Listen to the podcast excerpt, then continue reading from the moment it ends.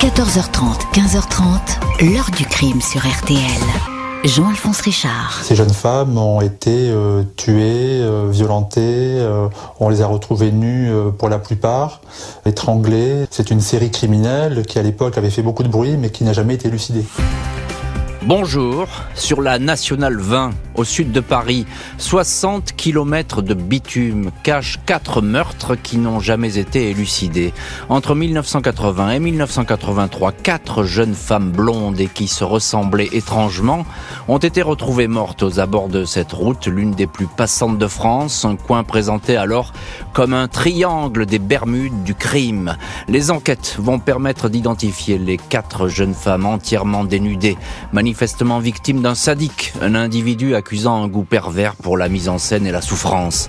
L'ombre de Michel Fourniret, qui n'est pas encore à l'époque un tueur en série, va planer sur l'affaire, même si l'ADN, bien des années plus tard, va guider les pas des policiers vers un autre suspect.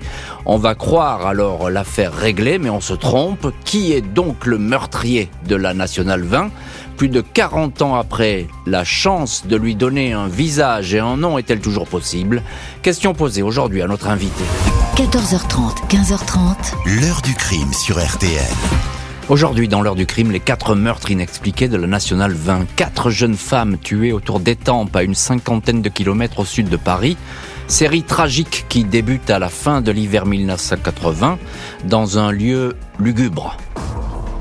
Mardi 11 mars 1980 au matin, un camionneur stoppe son poids lourd le long de la Nationale 20 dans le sens Paris-Province au lieu dit Mont-Désir, à une dizaine de kilomètres d'Étampes. Il y a là un château d'eau désaffecté propice à satisfaire un besoin naturel.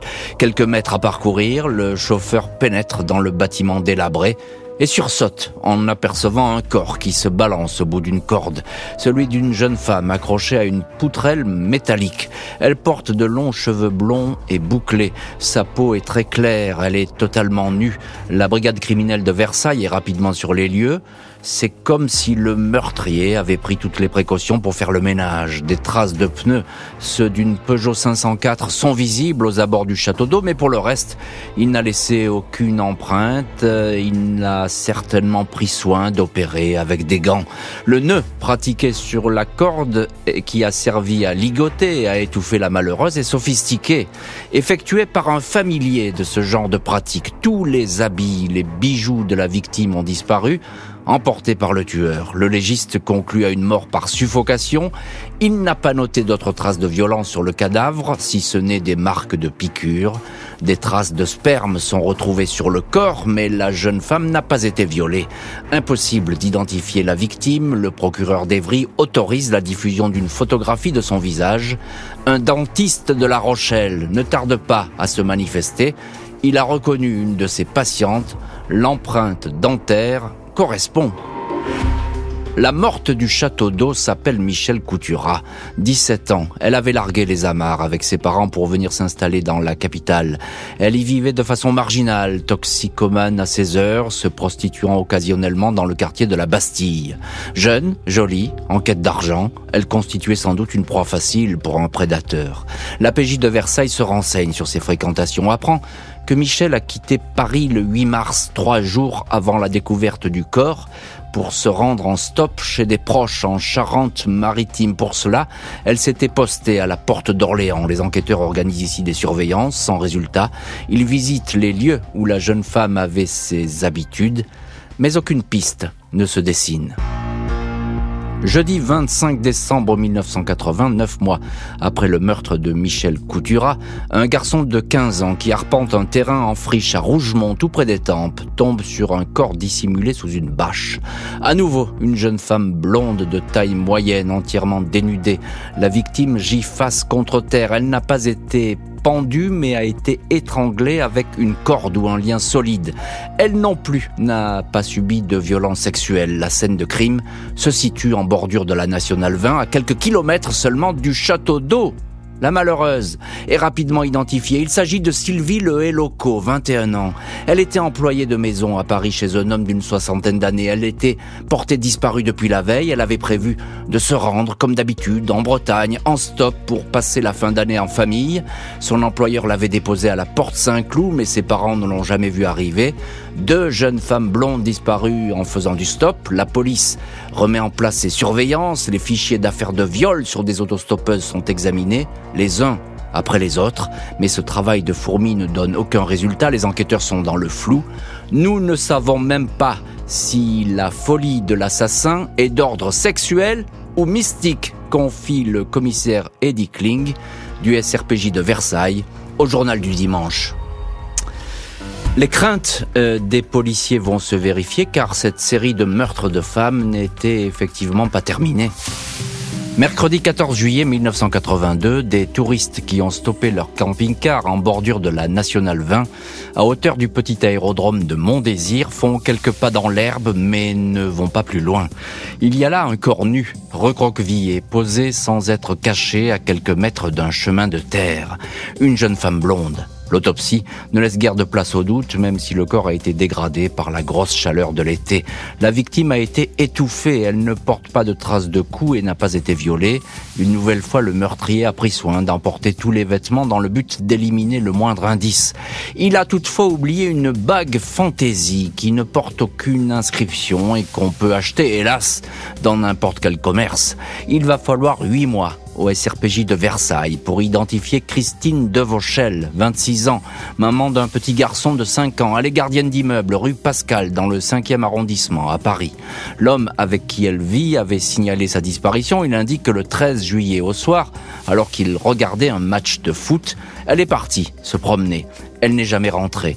Dans le studio, les policiers trouvent des exemplaires de la revue Détective qui évoque les crimes de la Nationale 20. Le compagnon est connu pour violence, il est placé en garde à vue.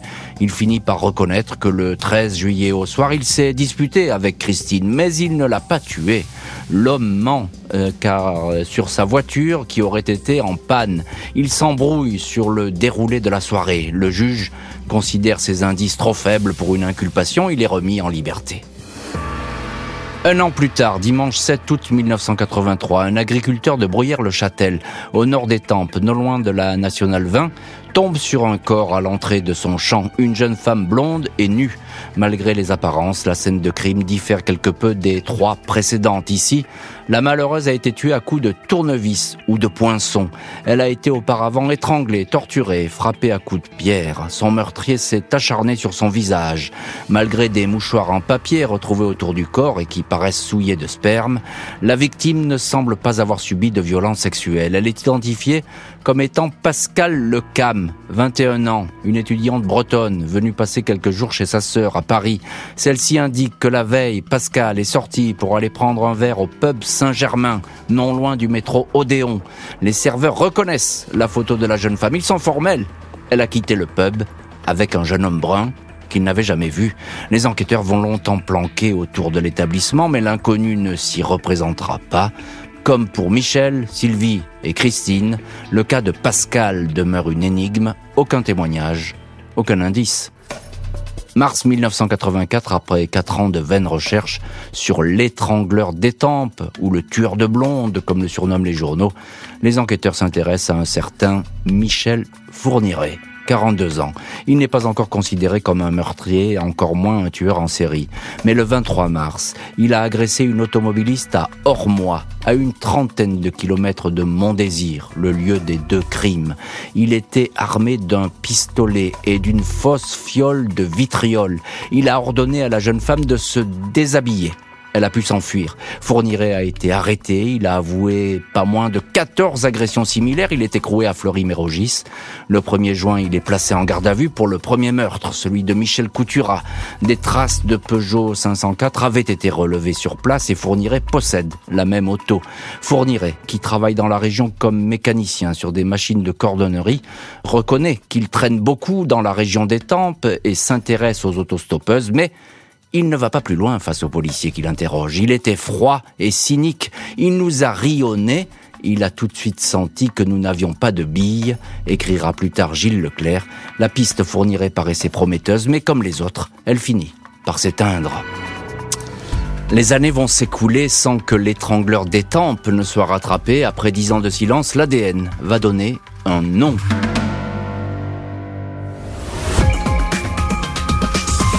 C'est évidemment euh, quelqu'un qui euh, a une, haine contre les femmes, hein, parce que pour euh, tuer de cette manière-là des jeunes femmes qui, ont à peu près tous le même, toutes le même âge, en tout cas la même apparence physique, il exprime sa haine et sa, toute puissance au travers de ses crimes. 2006, le procureur d'Evry, Jean-François Pascal, exhume les dossiers des quatre victimes de la Nationale 20. Cette même année, la patronne de la police judiciaire, Martine Monteil et Gilles Leclerc, imaginent un office, l'OCRVP, dédié aux affaires non résolues.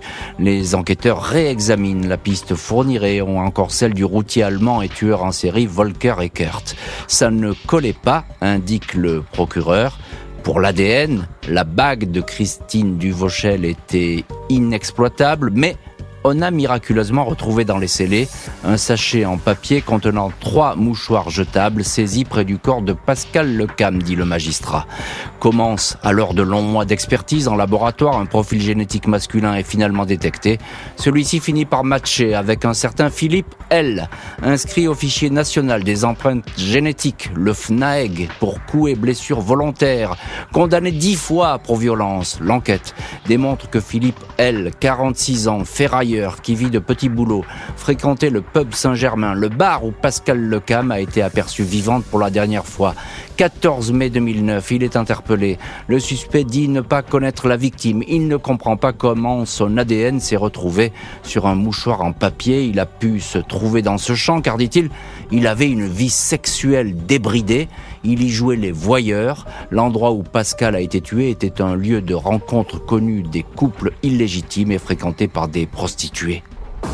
15 mai 2009, après 38 heures de garde à vue, Philippe L. est remis en liberté. Aucun élément à charge suffisant n'a pu être réuni contre lui, indique le procureur. Jean-François Pascal ajoute Nous savons que cet homme a été présent sur le lieu où a été découvert le corps de Pascal Lecam, mais on ne sait pas à quelle date précisément aucun lien n'est établi avec la victime. Le suspect n'a pas le profil d'un violeur et n'a jamais été mis en cause dans des agressions sexuelles.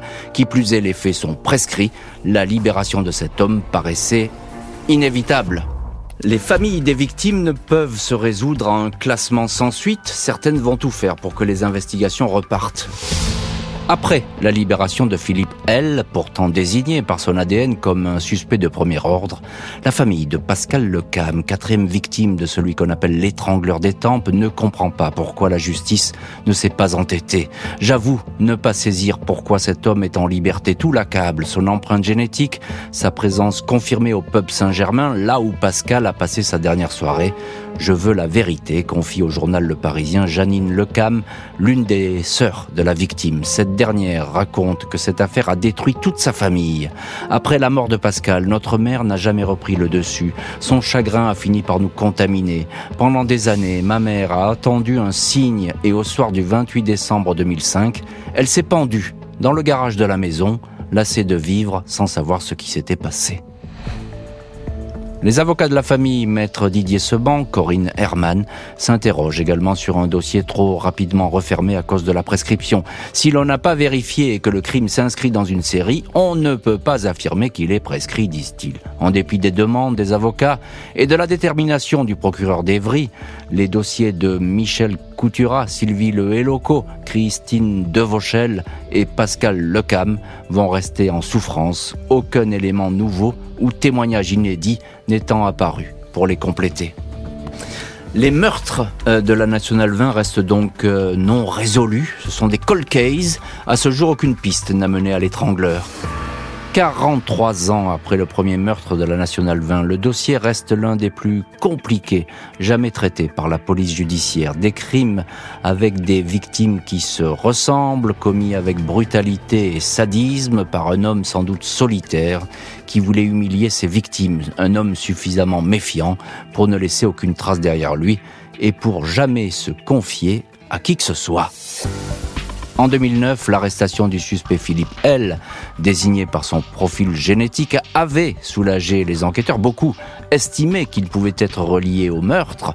Ils avaient amèrement regretté qu'il ne puisse pas être inquiété, notamment à cause de la prescription. Aujourd'hui encore, cette libération maker pour les victimes et pour leurs familles, il existait un grave faisceau d'éléments contre lui. J'ai le sentiment que nous avons remis dans la nature un serial killer, indiquait le policier Gilles Leclerc.